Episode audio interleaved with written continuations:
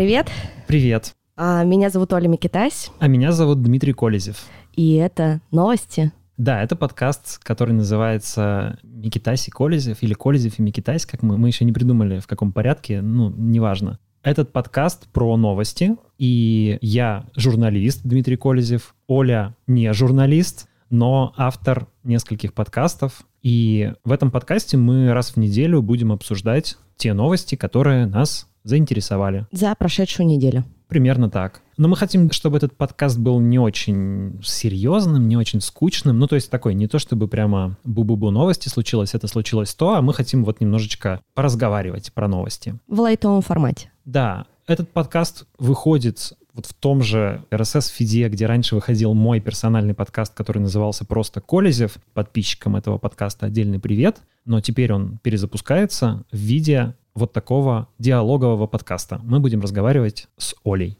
И будем встречаться с вами каждое воскресенье. Или даже каждую субботу, если повезет. Ну, каждое воскресенье, скорее всего, да, раз в неделю в этом самом месте. Поэтому, если вы впервые вдруг слушаете это, то подпишитесь на этот подкаст, чтобы мы с вами могли здесь встречаться.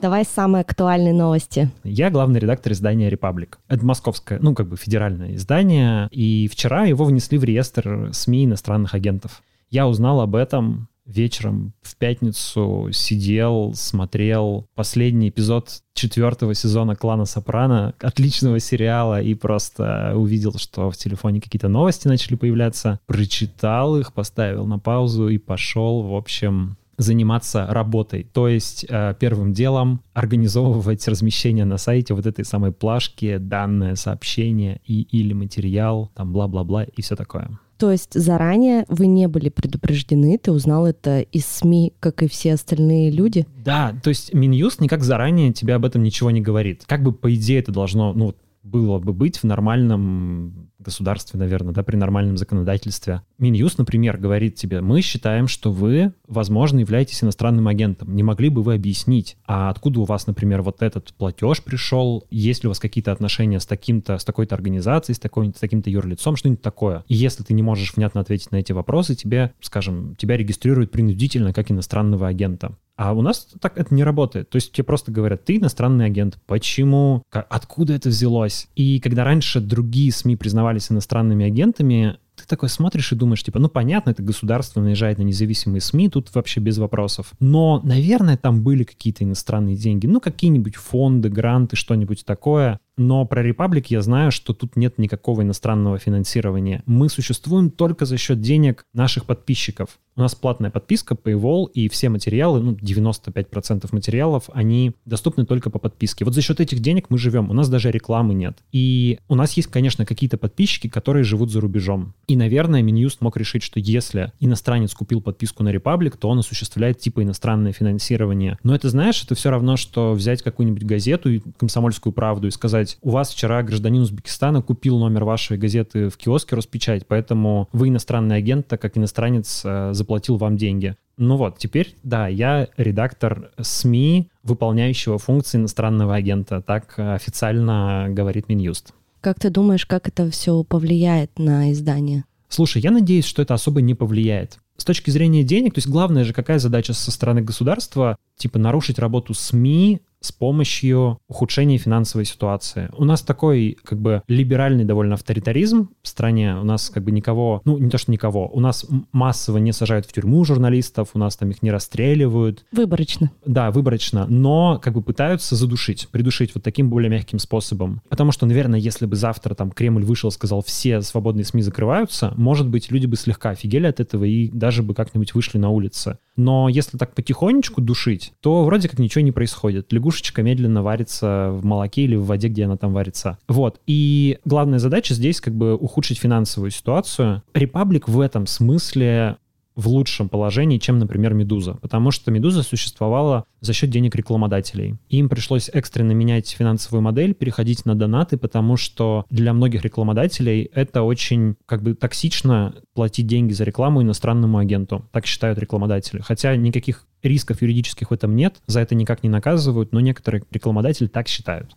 Ну а ты не думаешь, что не наказывают пока, а страхи у людей уже есть, Так- что это когда-нибудь случится? Конечно, конечно. Вот. Но у нас как бы нет рекламодателей, у нас есть только подписчики. Они не отписываются. У нас есть такой специальный канал в Slack, где приходят э, информация об отписках, и человек, отписываясь, может написать, почему он отписался. И там было несколько отписок, типа «А, «Вы стали иностранным агентом, отпишусь-ка я лучше». Ну, вас внесли в реестр. Но этих отписок было типа там 5 штук. Ну, как бы это очень немного, потому что, в принципе, в подписной модели у тебя всегда каждый день есть какое-то количество отписок, и каждый день есть какое-то количество подписок. Задача просто, чтобы баланс был положительным, чтобы подписок всегда было больше, чем отписок. И у нас вчера отписок было обычное количество, ну, типа там 20 за день примерно, а подписок было больше, то есть там подписок было, наверное, под 100. И это больше, чем обычно в обычные дни. А, то есть у нас вчера, наоборот, решение Минюста нам прибавило подписчиков, и пока мы не видим никакой, типа, вот драмы финансовой в том, что происходит. Но это пока. А, может быть, еще как-то будет меняться ситуация. Завтра, если, допустим, решат принять законопроект о том, что донатить или платить иностранным агентам это тоже для вас несет какие-нибудь риски, то тут уже могут как бы, да, возникнуть вопросики. Но пока что, в общем, все окей. Есть еще такая неприятная штука, что после признания СМИ иностранным агентом могут признать отдельно иностранными агентами любых журналистов и вообще любых людей, которым эта СМИ платила деньги. Ну, то есть мы же платим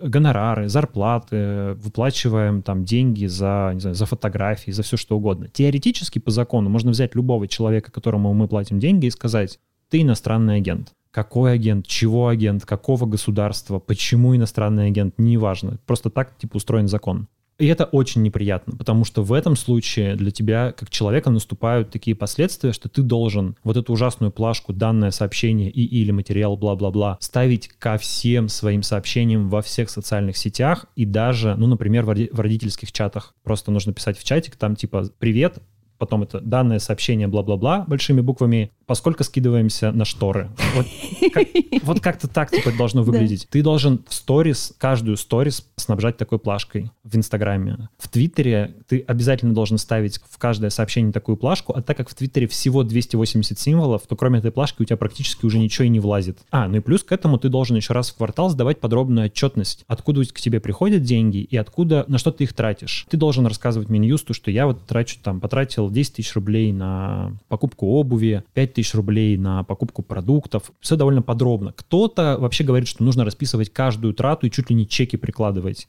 Ну, то есть, грубо говоря, мы сейчас с тобой выпили кофе, если бы ты был иностранным агентом, ты бы должен был приложить чек. Типа, да, я должен был бы отчитаться. И даже так, ты стояла в очереди за кофе, ты заплатила мне за кофе. Я потом перевел тебе 100 рублей со Сбера на Сбер, и я должен был бы Минюсту написать, что вот я такого-то числа перечислил а, Микитасе Ольге, как какое тебя отчество? Алексеевне. Алексеевне 100 рублей за кофе. И прикладываю чек от Сбербанка, например. И видишь, как бы такая штука, вроде рассказываешь и смешно, Реально. да. но... а, Сюр. и как бы, и вроде, типа, даже кому-то скажешь, ну не 30 же седьмой год, не расстреливают же никого, но представь, что у тебя вот жизнь вот так устроена, что тебе приходится все, каждую свою трату фиксировать и потом заполнять отчет для Минюста. Каждое сообщение в соцсетях, а мы сегодня живем в социальных сетях, помечать такой вот фигней. Мы, кстати, не материмся же в подкасте?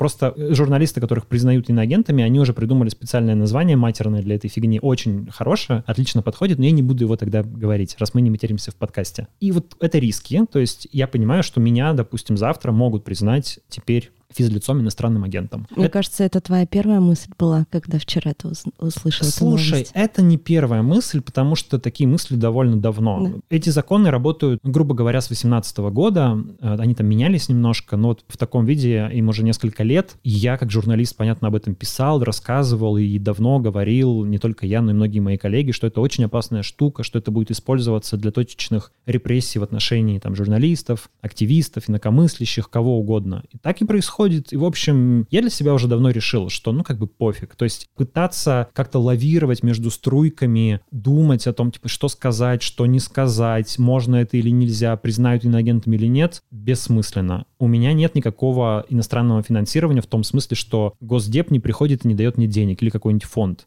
Но я, например, получаю рекламные деньги от YouTube. это иностранный платеж. Ну, то есть это деньги, которые там приходят через какую-то платежную систему из Гугла, из американской компании, и это, по идее, иностранное финансирование. Или там Patreon, например, да, у меня есть подписчики на Патреоне, я там что-то типа на 350 или 400 долларов в месяц у меня есть э, поддержки на Патреоне. Это тоже иностранное финансирование, потому что не российская компания. Ну, короче, на самом деле тебе, если в отеле в Турции сделают какой-нибудь э, рефанд за номер, вернут деньги на карту, это тоже уже иностранное финансирование. То есть, по сути, это может коснуться каждого? Абсолютно каждого, вообще каждого. Потому что, ну, каждого, кто что-то пишет в соцсетях потому как э, там одним из условий является ведение какой-то политической деятельности, ну, распространение каких-то материалов. Вот если вы что-то вообще пишете где-то в соцсетях, хоть по какому-то поводу высказываете свое мнение, и даже не только в соцсетях, если вы, например, обращаетесь в органы власти, то вы тоже, как бы считается, ведете политическую деятельность и можете быть признаны иностранным агентом. Короче, это жуть. Это жуть, но вот э, посмотрим, как дальше будем жить в этом статусе.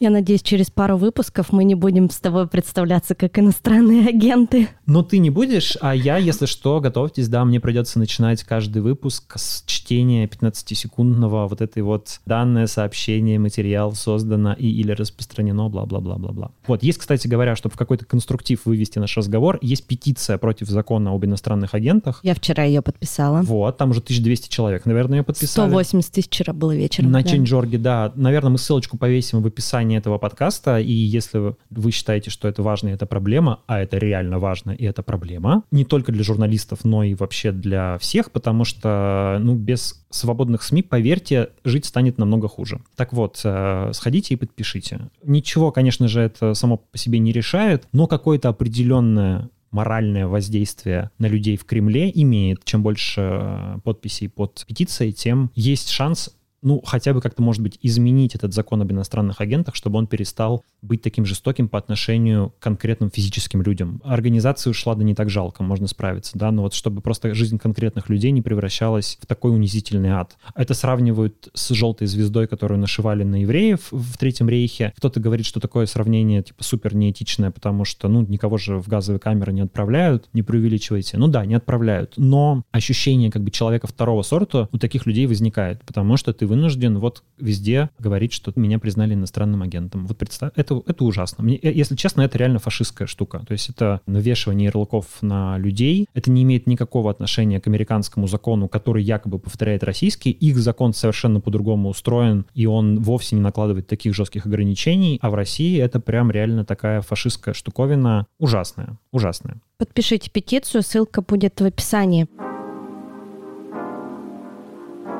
Давай к следующей новости перейдем. Это блокировка карт. То есть нас со, всей, со всех сторон э, блокируют. Обкладывают, бл- да. Обкладывают просто силовики МВД и ФСБ смогут принимать решения о блокировке переводов, цель которых финансирование терроризма или незаконных митингов.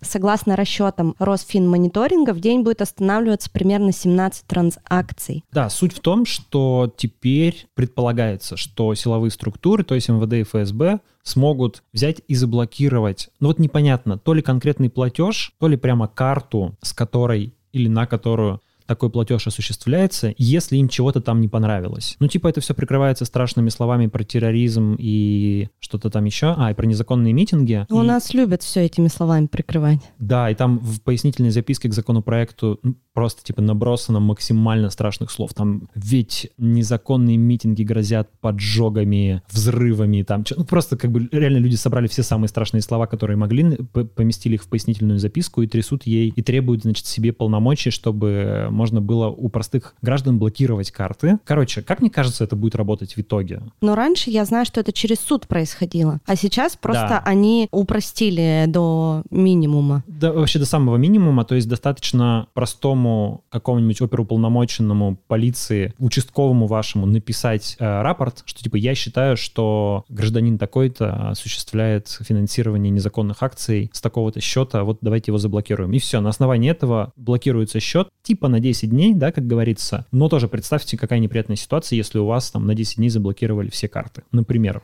Да, но они говорят, что будут оставлять там э, МРОД для физических лиц. А, спасибо. На всех членов Я же семьи. говорю, у нас гуманный э, авторитаризм. Да вы совсем с голоду не умерли. Очень-очень, да. То есть вас как бы до конца не задушат, только придушат. Да, а для юридических лиц на выплату зарплаты и налогов. Да, но, короче, мне кажется, что это будет... На самом деле, эта штука наверняка против донатов, первую очередь, э, чтобы люди, э, ну, ты донатишь что-нибудь какой-нибудь организации, там, не знаю. Ну, той же вот «Медузе», например. Ну, даже, наверное, не «Медузе», а какой-нибудь мемориалу там какому-нибудь, или я там, не знаю, Центру защиты прав СМИ доначу, или еще кому-нибудь. И полицейские говорят, что, ой, это на экстремистскую деятельность все, и блокируются вам. Короче, мне кажется, что это, знаешь, даже такая больше норма, которая, как бы, она не настоящего действия, не то, чтобы они собираются там реально блокировать какие-то миллионы а, карт, она больше для того, чтобы мы сейчас это услышали, обсудили, и в следующий раз, когда нам захотелось кому-нибудь задонатить на хорошее дело, мы такие, блин, там Десять раз подумали. какой-то же закон вроде принимали, что нельзя теперь, что могут заблокировать карту за перечисление. Может, пофиг, лучше потрачу на билет в кино. Ну, до смешного. Вот буквально несколько дней назад мне позвонила моя мама и сказала, чтобы я все деньги с карточек сняла и везде рассчитывалась только наличкой, потому что она послушала и где-то посмотрела новость о том, что сейчас каждые мои 100 рублей будут отслеживаться. И если вдруг меня там из 140 миллионов людей, которые живут в России, просто ткнут на меня пальчиком, то я должна буду им предоставить полную выписку со своих счетов, ну, вот так же, как и на агенты, да, куда я какие 100 рублей потратила. Я говорю, мам, ну, это какая-то нереальная история. Хотя вот я читаю новости, реально за эту неделю, пока готовилась к нашему выпуску, я погрузилась с головой в новости, и мне стало даже немножко страшно, что ли. Я никогда не была в новостной повестке настолько глубоко. Ну, то есть я выцепляла какие-то нужные для меня новости, но вот прямо, чтобы так углубиться, впервые. И мне действительно стало прям... не. Тревожно. Да, тревожно. Добро пожаловать в мой мир. При- Прикинь, я 20 лет живу в этом. Но я уже намазолил себе всякие рецепторы, и мне как бы с этим ка- кажется проще теперь справляться. Но, блин, да, сори, что я тебя в это вовлек, потому что это такая для психики стрессовая вещь. Но я умею работать со своей тревожностью. На этой неделе я бегала, медитировала, на растяжку ходила, много спала, всячески себя приводила в тонус. Я тоже первым делом сегодня утром пошел в спортзал. То есть вчера был такой типа нервный вечер из-за этих иноагентских всех новостей. Звонила куча журналистов из разных изданий. И большое спасибо всем, кто написал, конечно, про это. Это прям поддержка тоже определенная. Потом мы там делали заявление на сайте, договаривались с разработчиками, чтобы нам вот эти вот э, уведомления... Короче, было... Я лег спать в час ночи, проснулся в 7, и такой думаю, поленюсь немножко, отдохну. Так... Нет, надо идти в спортзал, поднимать гири, и типа голова прочищается, у тебя сразу настроение повышается, все проблемы как-то чуть-чуть преуменьшаются, и думаешь, да, нормально, вывезем. Ну да, ну вот вернемся к этой блокировке карт, да. Я думаю, что как раз вот эти вот, знаешь, новостная наша повестка, общая такая, которая у нас в стране происходит, которая вот действует как раз на таких людей, как моя мама, да, которая испугалась и сразу же мне позвонила. И я уверена, что она сняла все деньги со своих карточек, и теперь она будет рассчитываться только наличкой. Но умные люди говорят, что есть такое понятие информационной диктатуры, что типа современные диктатуры, они построены не на том, чтобы силой принуждать людей, а они построены на манипулировании информации. То есть они запугивают людей больше, чем производят реальных каких-то репрессий или чего-то так. Вот, за нами уже едут, слышишь? Вот. И как бы да, это так и действует. То Через страх, да. Просто люди встревожены, они постоянно слушают эти новости, им рассказывают, что идет какая-то охота за иноагентами, за предателями, нежелательными организациями, то одного арестовали, то другого. Интернет все это, конечно, еще раздувает в 100 тысяч раз. Тут, знаешь, такой есть даже некоторый этический ну, вопрос, который я себе иногда задаю. То есть я как журналист привык а, думать и всю жизнь вести себя так, что ну, задача журналиста рассказывать не столько о хорошем, сколько о плохом. Не потому что, не чтобы там собрать дополнительный трафик или клики, а потому что это миссия журналиста, типа обращать внимание на проблемы. Это, ну, не знаю, меня так учили в университете, я глубоко в этом убежден, что рассказывать о хорошем должны пресс-службы, а журналисты должны искать как бы всякие вот язвы типа общества и про них говорить. И в связи с этим, ну, понятно, нужно рассказывать про все там репрессии точечные, про охоту на ведьм, про все такие штуки. Но когда ты постоянно об этом очень много рассказываешь, а ведь ты поняла, да, что повестка СМИ сегодня переполнена этим, ты как бы начинаешь подыгрывать этой диктатуре информационной, потому что ты эти страхи множишь. И получается, что вроде ты выполняешь свою журналистскую функцию, но эта функция, она играет в данном случае на руку тем, кто пытается запугать. И что делать? Не рассказывать об этом. Рассказывать об этом, но всегда повторять, ну не бойтесь, это уж не так уж и страшно. Не знаю. У меня пока реально нет ответа. На Либо выбрать подачу, мне кажется, возможно, наша подача будет как раз именно такой, когда мы там собираем факты, рассказываем, и как-то реально смотрим на, на вещи, да. Ну вот ты реально тот человек, который может стать через некоторое время иноагентом. И ты сможешь через свое издание и через свой какой-то личный опыт рассказать, что вот, ребята, это так работает. Есть, кстати, еще классный подкаст «Привет, я иноагент». Да, да. Эм, рекомендуем подписаться. Его ведут две девушки, да, насколько я помню, которых да. признали вот физическими лицами иноагентами. И он прям рассказывает как раз о жизни людей, которых признали иностранными агентами, внесли в этот список. Признали, мне не очень нравится слово, потому что оно подразумевает, что ты как бы правда иноагент, тебя признали. Внесли в реестр. Это вот как бы бюрократический шаг. Государство назвало кого-то иноагентом. Это вовсе не значит, что этот человек действительно является, или эта организация действительно является иностранным агентом. Но мы вернулись почему-то к иноагентам. Соня Гройсман и Оля Чуракова всю жизнь работали журналистками в независимых СМИ, а потом государство объявило их иноагентами. В этом подкасте они разбираются, что все это значит и как нам всем теперь дальше жить, работать и не унывать. Вот такой есть подкаст. Ну да, вот про как раз как нам дальше жить, работать и не унывать. Мне кажется, это нам тоже подходит. Yeah. Какие еще новости на этой неделе тебя удивили, порадовали, вдохновили, огорчили? Что тебе запало? Слушай, не могу сказать, что эта новость меня порадовала, но она меня, наверное, больше обеспокоила. Это про учительницу биологии Санкт-Петербурга, которую вынудили уволиться из школы из-за блога о секс-просвете. Скажу, почему эта новость меня, наверное, затронула. У меня у самой дочка учится в школе, и я в своем подкасте «Нормально же общались» очень часто затрагиваю темы секса, сексуального образования, и я считаю, что это очень важно, и это обязательно должно быть в школе. И тут увольняет учительницу, из этого раздувает огромный скандал. Она дает везде интервью, ее э, везде приглашает, кто-то ее осуждает. Кстати, школьники, которые ее ученики, они за нее заступились. Ольга Щеголева ее зовут. Ольга Щеголева, да, я уже подписалась на нее в Инстаграме. У нее закрытый аккаунт, да, насколько я понял? Да, у нее закрытый аккаунт, и у нее на всех публикациях стояли пометки. 18 плюс блок она ведет уже полтора года, и она поделилась, что вроде как родители отправили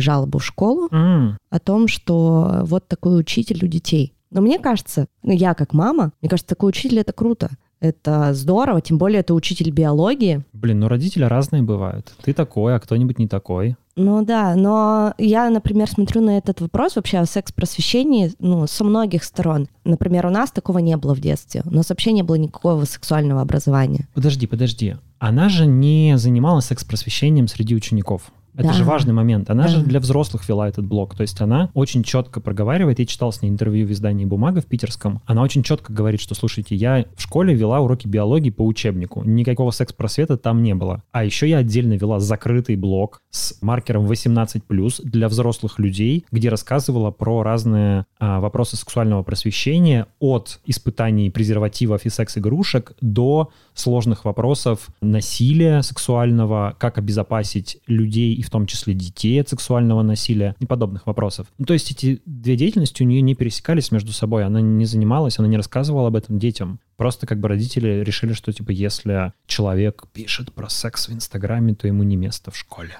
Ну, я считаю, что это такой зашквар. Кто-то ее еще обвинил в том, что она фем-активистка, и что как э, такая ярая феминистка может преподавать детям в школе биологию. Ну, это же тоже элементы фашизма. Ну, то есть мы берем человека, какие-то его политические или социальные взгляды и дискриминируем его по этому поводу. Говорим, что вот этот человек не может преподавать в нашей школе. И фактически мы запрещаем ему заниматься его профессией. Как тогда ему зарабатывать деньги? Но там история на самом деле такая тоже. В ней есть э, некоторые нюансы. Наших журналистов есть такой, ну, все не так однозначно. Угу. Вот честно говоря, довольно однозначно, но там есть такие нюансы. То есть э, то, что, например, школа ей после скандала предложила вернуться. Она рассказывает, что сама написала заявление об увольнении, когда этот скандал поднялся. Ну, как бы под давлением, типа ей намекнули, что, в общем, нужно писать заявление, с ней там поговорили в школьной администрации, она написала, потом случился этот скандал, и администрация сказала, да нормально все, возвращайся, давай, забирай заявление, оставайся, ничего страшного нет. Но она решила, что все, принципиально она это заявление забирать не будет, и она все-таки увольняется, и, видимо, там сконцентрируется на своей деятельности как блогера, связанного с секс-просвещением, хотя блог у нее, как я понимаю, довольно маленький, то есть там тысяча подписчиков, что-то такое. Может быть, сейчас он станет популярнее, конечно, но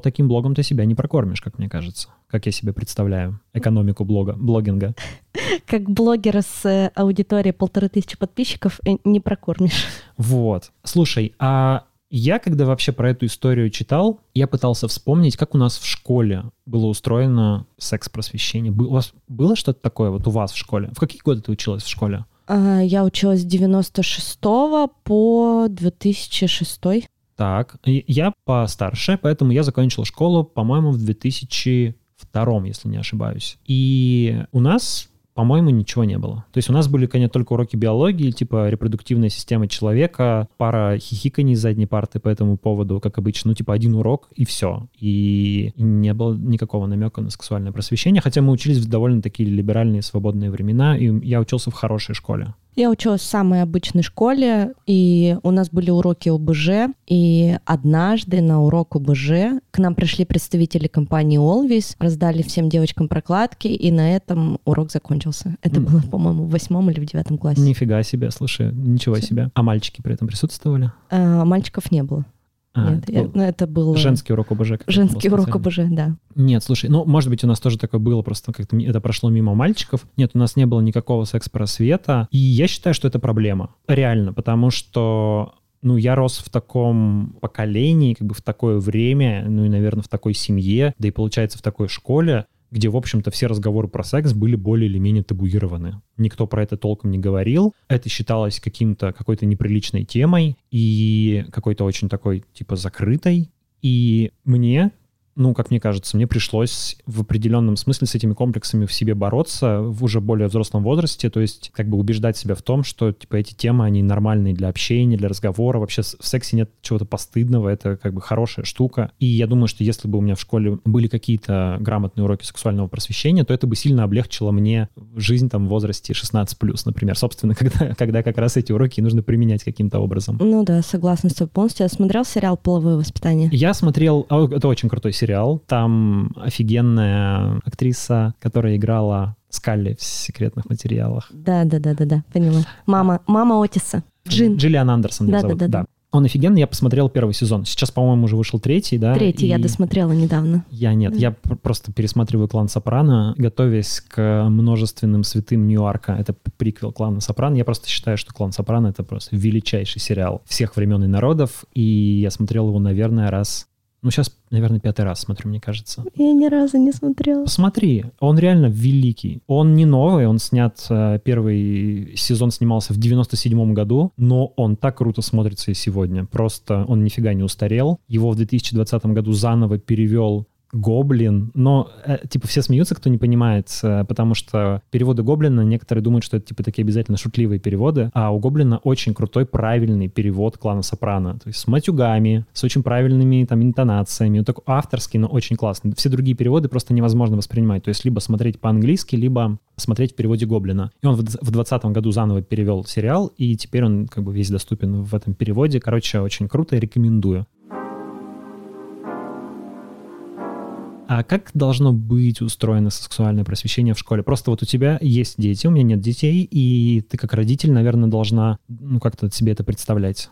Во-первых, я считаю, что сексуальное образование начинается с родителя. Когда я была ребенком, да, мне похоже немножко с твоей ситуацией, которой ты поделился. Со мной никто никогда об этом не разговаривал, это была табуированная тема, и я обо всем узнавала сама, э, там, от подруг, от друзей, потом уже, когда стала старше из э, какой-то литературы, потом в мою жизнь пришли подкасты, то есть все-все сама. И когда я достаточно сама уже напиталась этими знаниями, я поняла, что мне нужно а, самой начинать работать со своим ребенком в этом направлении. То есть старшей дочери 9 лет, они сейчас намного старше, чем мы были в 9. То есть если мы в 9... Взрослее как бы. Да, да, они очень взрослые, очень такие осознанные. И, например, я в 9, мне кажется, еще в куклы Барби играла, какие-то домики строила. А они? А они, э, вчера я повела ее в театр, и они с классом играли в игру по мотивам игры в кальмара. Вау.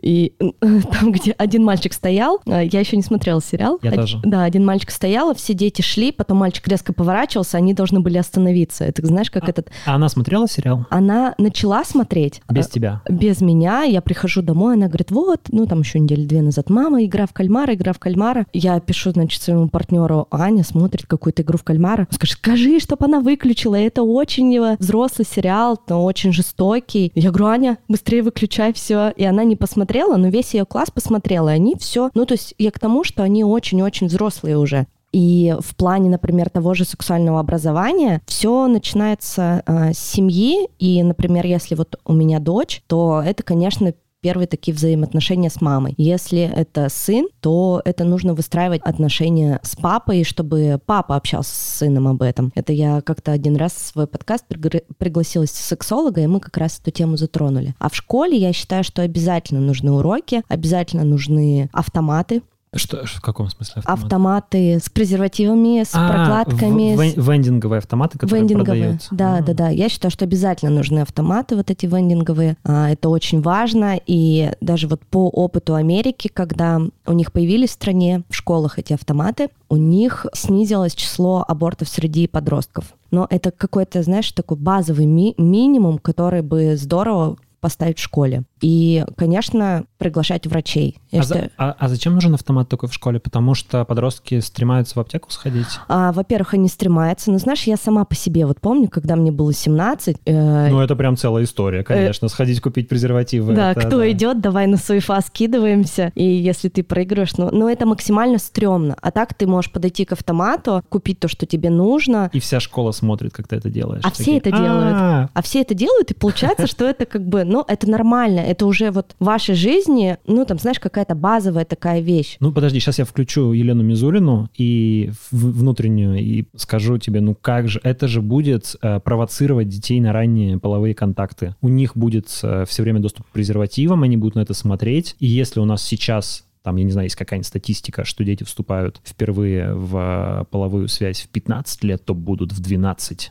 А, но она здесь не упоминает статистику по абортам среди подростков. Это, я, кстати, это я не цитирую Мизулину, это я придумываю на ходу, поэтому, я, я- я- может быть, она по-другому вообще считает. Но у нее есть дочка же, у Мизулиной, младшая Мизулина, которая сейчас возглавляет какую-то там организацию по борьбе со всем плохим в интернете, и вот они уже требуют проверить игру в кальмара. Но люди умеют в хайп тоже просто. Вот эту тему как раз ты вот не смотрел «Половое воспитание» третий сезон, а не- небольшой спойлер, а можете промотать тут минутку, если вы еще не смотрели. Там как раз у них в школе появилась учительница, которой нужно было из сексуальной развратной школы сделать нормальную школу. Она в течение всего сезона там вводила такие просто сумасшедшие правила, что ты смотришь и думаешь, она реально какая-то сумасшедшая, а дети против этого устраивали бунт, и это, знаешь, еще, еще, еще больше нагнетало обстановку. И я смотрела то, как она эти правила устанавливала, понимала, что а у нас вот дети в этом живут.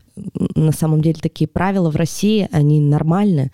У нас, э, я помню, на входе в школу каждое утро стоял типа фейс-контроль, и девочек, которые приходят с оголенным животом, в коротком топике, например, сразу разворачивали и иди домой переодеваться. Но тогда это казалось какой-то родительской, точнее, учительской глупостью, но сейчас я думаю, что, может быть, это и нормально. Ну, то есть я просто стал взрослее, и как-то думаю, зачем девочкам ходить с голым животом в школу? Ну, ходите на вечеринки с голым животом, окей. Сейчас форму ввели. У нас в школе форма, и все ходят, ну, придерживаются просто бело-синего цвета, ну, такое не обязательно, что надо ходить всегда в сарафане, там, в одном и том же. Но в целом это даже выглядит эстетичней. Я тоже вспоминаю свою школу, мы ходили, ну, вообще в разных абсолютно нарядах, и как попугая. Э, смотрится это, конечно, классно, но вот в половом воспитании они тоже тему формы затронули как они подростков заставляли даже, там, знаешь, отказаться от пирсинга, отказаться от цветных волос, отказаться от причесок. Как там у одной девочки была такая космическая прическа, и ей сказали, если ты с такой космической прической еще раз придешь, ты типа больше в школу не зайдешь. За прически у нас тоже, да, ругали. А знаешь, что мне еще, э, на что я обратил внимание? Что вот эта учительница из Санкт-Петербурга, про которую мы говорим. За нее вступился Владимир Жириновский в Госдуме. То есть она прям стала информповодом такого мощного уровня. И вот он сказал, что э, мы единственная в Европе страна, где в школах нет никакого воспитания, ни семейной психологии, ни полового воспитания, ничего нет абсолютно. Есть ОБЖ, порезал руку, как ее перевязать. Есть НВП, начальная военная подготовка, словно завтра война, и нужно уже десятиклассников обучить стрелять. А вот секс-просвета нет. Он сказал, что нужно организовывать в школах просветительские лекции для общего развития школьников, и сказал, что нужно создать в стране ассоциацию сексологов, которые должны обсуждать эти, эти темы, какую-то популярную брошюру выпускать. Брошюра? Брошюра. Ну, слушай, вот я, кстати говоря, иногда при всем как бы скептическом отношении к Жириновскому, я иногда прочитаю какое-нибудь его заявление и думаю, ну да. Ну да, да. Ну да, слушай, ну в принципе все правильно сказал. Про брошюры я как раз... Мое половое воспитание началось с обнаружения на холодильнике, как сейчас помню, книжки «Откуда берутся дети». Мне кажется, что многие люди моего поколения, я 84 -го года рождения, получили свое первое представление о межполовых отношениях из этой книжки. Она была что-то типа комикса такого, и там были вот какие-то, ну, прям для детей, типа, как вот все нарисовано. Жириновский, Госдума. У нас же вообще на этой неделе начала работу новая Государственная Дума. Расскажи подробнее про эту новость, потому что, если честно, я и Госдума — это... Вещи несовместимые. Ну, примерно, да, но мне интересно, я когда начала изучать, да, там посмотрела новый состав, что изменилось, я прям много для себя узнала нового, но, может быть, ты таким доступным языком для наших слушателей объяснишь, что там реально такого произошло, кроме того, что я теперь знаю, она пятипартийная пятипартийная, но это ничего вообще не меняет, ну, реально. То есть это не какое-то изменение, которое сильно скажется на жизни граждан. Может быть, это внесет некоторое разнообразие в парламентскую деятельность. Ну, вот это новая партия, которая называется «Новые люди».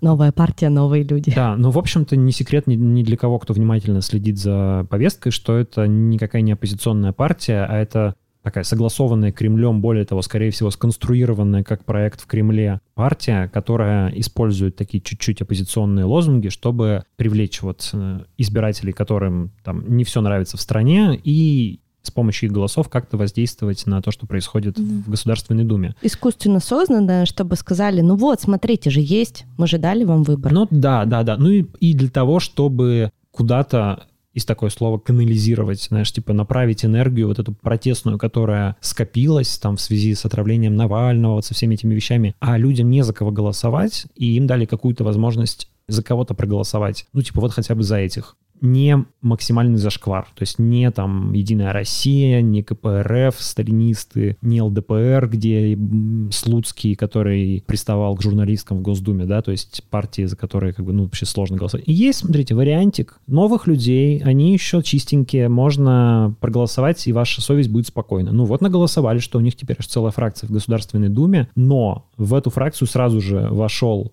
актер Дмитрий Певцов, который избрался как самовыдвиженец, потом сказал, что он будет в этой фракции, а это как раз человек не особо либеральных взглядов. Он уже заранее заявил, что он считает, что первым делом нужно заняться борьбой с рэперами. Что-то они слишком себе много позволяют, какие-то высказывают вообще вещи в своих текстах, не соответствующие нашим традиционным ценностям. Поэтому в тюрьму на годик-полтора пусть посидят, подумают. Чтобы тексты лучше писались. Чтобы тексты лучше писались, да. И сразу видно, человек вырос на тюремном шансоне, да. То есть как бы если, если посидит в тюрьме, сразу лирика идет. Ну вот такой человек вошел в партию «Новые люди», например. Это сразу разрушает все иллюзии, если они у кого-то были по поводу того, что эта партия будет там реально как-то вступаться за демократические ценности, еще за что-то. Когда надо будет, когда скажут, скажут в Кремле, будет вступаться. Вот сейчас хотели арестовать ректора Шанинки, хорошего московского частного вуза, Сергея Зуева, очень уважаемого ученого, профессора. Его обвинили в хищении средств по довольно сомнительному делу. И этого профессора знает, судя по всему, неплохо э, там важный э, чиновник из администрации президента Сергей Кириенко.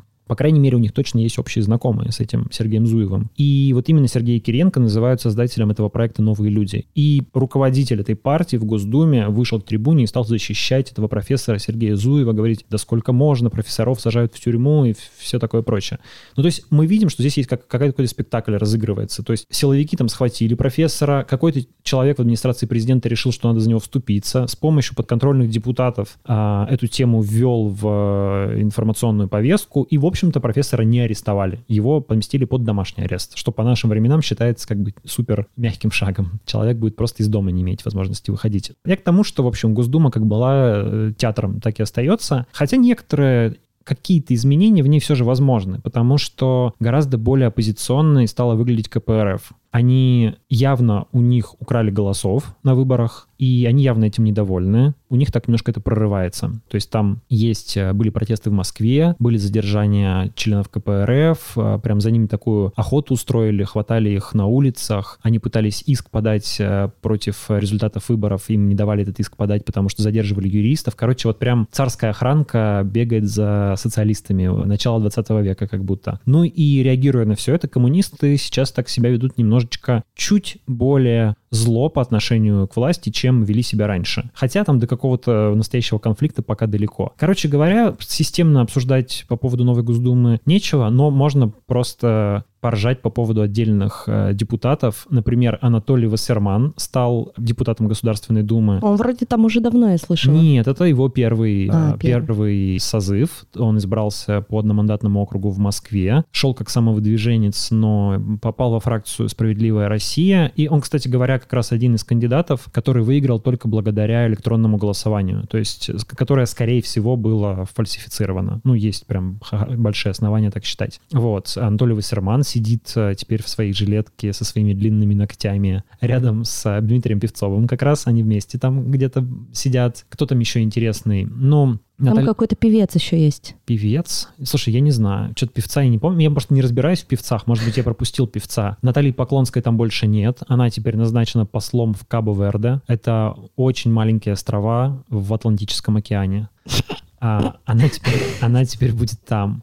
Сослали. Да, сослали. Кто там еще? А, вот, Денис Майданов. Как это ты не знаешь этого певца? Такой лысый, он еще поет песню про Сочи, что-то там. Про Сочи поет Трофим, нет? А, да. Но это, нет, да, я знаю такого Дениса Майданова. Я еще помню, что когда был Майдан на Украине, он пытался переименоваться в кого-то другого, но, видимо, не пошло, и он снова обратно стал Майдановым. А теперь еще и в Госдуму попал. Если это, конечно, тот Майданов. Я вот специально этим вопросом не интересовался. Ну да, песни в стиле эстрадного шансона. Вот, вот, Певцову это понравится. Это не, не рэперы вам какие-нибудь там. Но, подождите, через 10 лет Моргенштерн будет в Государственной Думе, безусловно. Он просто к тому времени уже будет тоже таким, знаешь, а, дядькой взрослым, серьезным, решать вопросики, как бы думать про какие-нибудь откатики, в общем, ну, как и сейчас, наверное, в принципе, просто на другой уровень перейдет. Вот так вот с Государственной Думой. Но Государственная Дума уже сразу озаботилась вопросами, которые волнуют широкий круг граждан. Они предложили, внесли законопроект, который обяжет соцсети выключать алгоритмы. Ну, то есть сейчас лента в соцсетях тебе предлагает э, сообщение на основе алгоритма. То есть угу. подсовывает тебе в Фейсбуке или там ВКонтакте или в Инстаграме даже те публикации, которые, как считает алгоритм, на основе каких-то своих данных и формул, которых никто не знает, кроме создателей, которые тебя могут больше вовлечь. В США же сейчас огромный скандал по поводу Фейсбука. Там дает показания женщина, которая работала раньше в Фейсбуке, и она рассказывает, что соцсеть прекрасно знает, что люди триггерятся на какие-то провокативные публикации, это разжигает в них ненависть, их бомбит, им хочется комментировать, и соцсеть чаще им подкидывает такие публикации специально, чтобы у них бомбило. Вот, то есть когда ты смотришь свою ленту Фейсбука, и тебя вдруг начинает, блин, надо написать, что ты мудак, то это как бы не только ты, это Facebook тебе еще так специально подсунул. Это реально проблема, про это много лет говорят эксперты, а, что это такая манипуляция человеческим сознанием. У Инстаграма есть внутреннее исследование, что там огромный процент девушек страдает всякими психическими отклонениями из-за того, что они чрезмерно увлечены Инстаграмом. Ну, типа, я не такая красивая, я не такая успешная. Да и не только девушки, я думаю, и мужчины тоже страдают. Просто почему-то на девушках это сильнее как-то э, сказывается на них. Но соцсети как бы с этим вроде как ничего не делают. И российские депутаты решили защитить наших граждан и сказать, что должна быть кнопочка, заходите вы в Facebook, а там написано, вам показывать алгоритмическую ленту или хронологическую. Нажимаете ее и все по хронологии. По-моему, кстати, у кого-то такая кнопочка даже есть чуть ли не ВКонтакте, не знаю, сейчас не буду врать. Но вот такое вот предложение, например. Но, скорее всего, получится какая-нибудь фигня. Я думаю, что поводом, возможно, стало, знаешь что? Тут Дмитрий Медведев недавно сказал в очередном интервью, что опять он зашел в Твиттер, а ему предлагают подписаться на Алексея Навального. Да что ж ты будешь делать?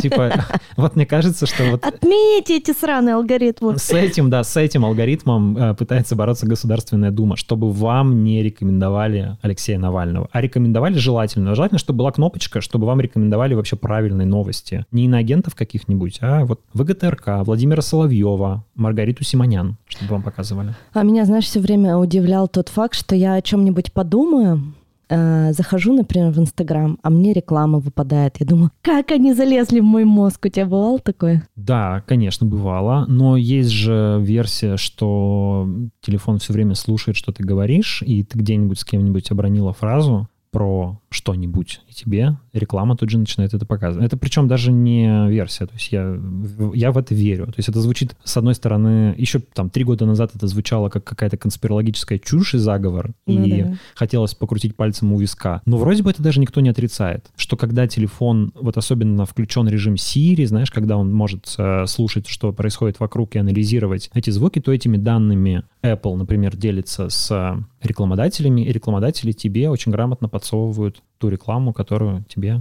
в данный момент подходит. Как страшно. Вот с этим, жить. вот с чем борется Государственная Дума. Видите, какие замечательные люди. По поводу триггерящих штук еще. На этой неделе компании Apple и Google сказали, что Telegram должен заблокировать канал мужского государства. Ты слышала что-нибудь про такую организацию? Я буквально узнала об этом на этой неделе, что есть такая организация. Ну, где-то это было в моем поле, что вот есть такое мужское государство, там все их хотят все время заблокировать, но я никогда не вдавалась в подробности, что это, кто это. Но тут когда мы решили готовиться и выбрали эту новость, я даже на Википедию зашла и почитала, что это такое. Э, может, я зачитаю? Давай. Российское мужское движение, декларирующее идеи патриархата и национализма, э, создано Владиславом Поздняковым в 2016 году в рамках закрытого сообщества ВКонтакте. Кстати, ВКонтакте в 2020 году его потом заблокировали. Деятельность движения преимущественно осуществляется в интернет-среде. Участники сообщества занимаются травлей, угрозами и преследованием женщин и представителей ЛГБТ. Ну, короче, да, это такие хейтеры с такой мужланской риторикой, их предводителем считается некий Владислав Поздняков, чувак, который, как я понимаю, давно живет не в России. Польша вроде я вчера почитала. Турции я слышал, на Северном Кипре, что-то такое. Ну, неважно, не в России. Вот, выглядит как такой, типа, накачанный красавчик. Он, по-моему, какой-то тренер бывший по фитнесу, что-то такое. Тренер, я даже почитала, он был врачом скорой помощи. Вот, да. Причем, как бы, он... Я не, не хотела знаю... бы к нему попасть, Ну, конечно, наверное, да. В его скорую помощь. Но тут, видишь, еще такое у меня есть, есть некая, некий диссонанс, потому что обычно такие люди выглядят как полные абсосы. А он, ну скажи, ведь реально выглядит нормально. Ну, то есть, типа, как такой, типа, симпатичный чувак. Я ну, не, не, не особо типаж, разбираюсь конечно. в мужской красоте, но не как Анатолий Вассерман в молодости. Да? Ну да. Вот. И... Ну, здоровый качок такой, черный. Да, но при этом как предполагается, ну, многие так считают, что вот его последователи это как раз, ну, там, типа, прыщавые подростки. В основном люди, есть даже сейчас какой-то термин, а, боюсь ошибиться, ну, типа люди, у которых проблемы в сексуальной жизни,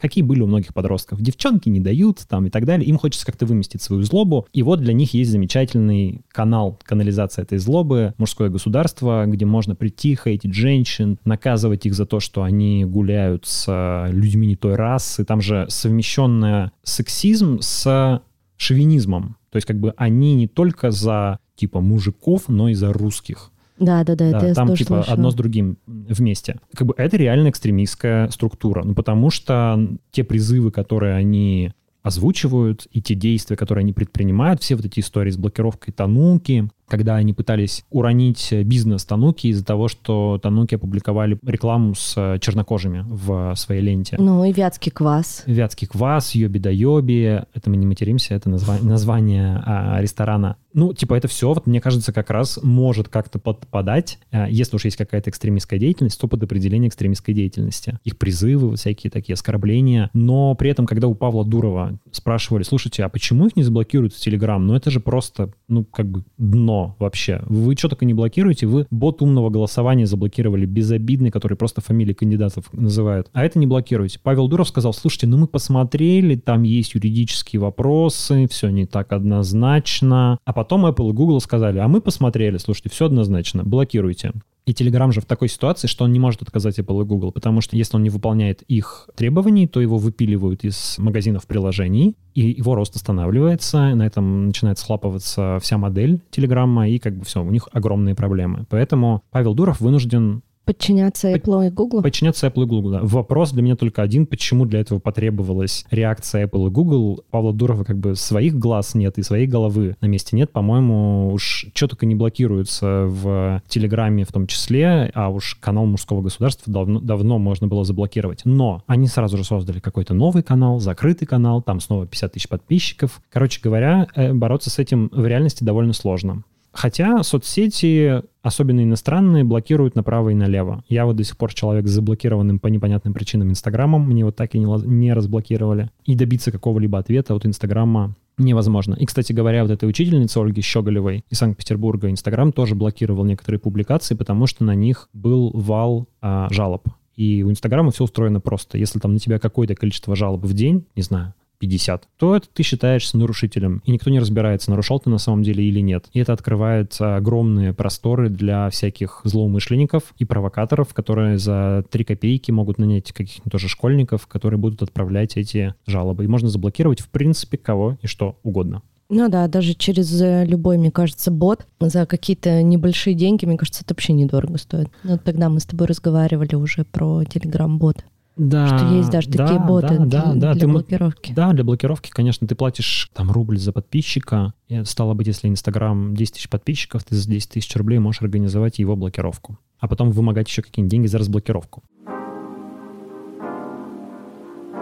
У Димы есть классный канал, который называется Колезев. В нем уже больше 20 тысяч подписок. Это в Телеграме. В Телеграме. Да, мы на сегодня завершаем. На что нужно подписаться? Мы сейчас себя порекламируем. Давай. Н- немножко. То есть на, на мой инстаграм подписываться, как вы уже понимаете, нет смысла, потому что его не существует пока что. Его не вернули. У меня есть телеграм-канал, который называется Колезев. Вообще, слушай, вот у тебя фамилия распространенная или нет? А, нет. Она уникальная или еще есть какие-то люди с твоей фамилией? Слушай, меня в сторис смотрит какая-то девушка с фамилией Микитась, да? но я думаю, что это родственница какая-то дальняя а? моего бывшего мужа. А, это фамилия моего бывшего а, мужа. Это фамилия мужа. А это откуда такая фамилия? Украинская. Украинская. Да. У меня просто фамилия, которая результат какой-то там типографической ошибки вообще в паспорте. Кому-то что-то не так записали. Появилась фамилия Колезев относительно недавно, и она уникальная, то есть других людей с такой фамилией в мире, кроме моих родственников, нет. Поэтому везде, во всех соцсетях вы можете меня найти просто по моей фамилии. Телеграм Колезев, Инстаграм, если восстановят Колезев, Твиттер Колезев, и вот, пожалуйста, везде подписывайтесь. И, кстати говоря, YouTube-канал, который тоже там приближается к 20 тысячам подписчиков, тоже Колезев. А у Оли? А у меня два подкаста. Нормально же общались, и сложно не сказать. А мой личный инстаграм Оля Микитась, где я каждую неделю буду предлагать подписчикам поделиться новостью, которую мы могли бы с Димой обсудить. Классно. И она выйдет в воскресенье. Офигенно. И... Ссылки будут в описании к этому эпизоду. Да, ну и на сам наш подкаст, наверное, было бы неплохо подписаться, если вдруг вы еще не подписаны. Да, обязательно подпишитесь, не забывайте оставлять комментарии, ставить звезды на iTunes. И теперь подкаст можно послушать даже на Spotify. Ну все, до следующей недели. Да, пока. Пока, Спасибо, пока. Дима. Пока.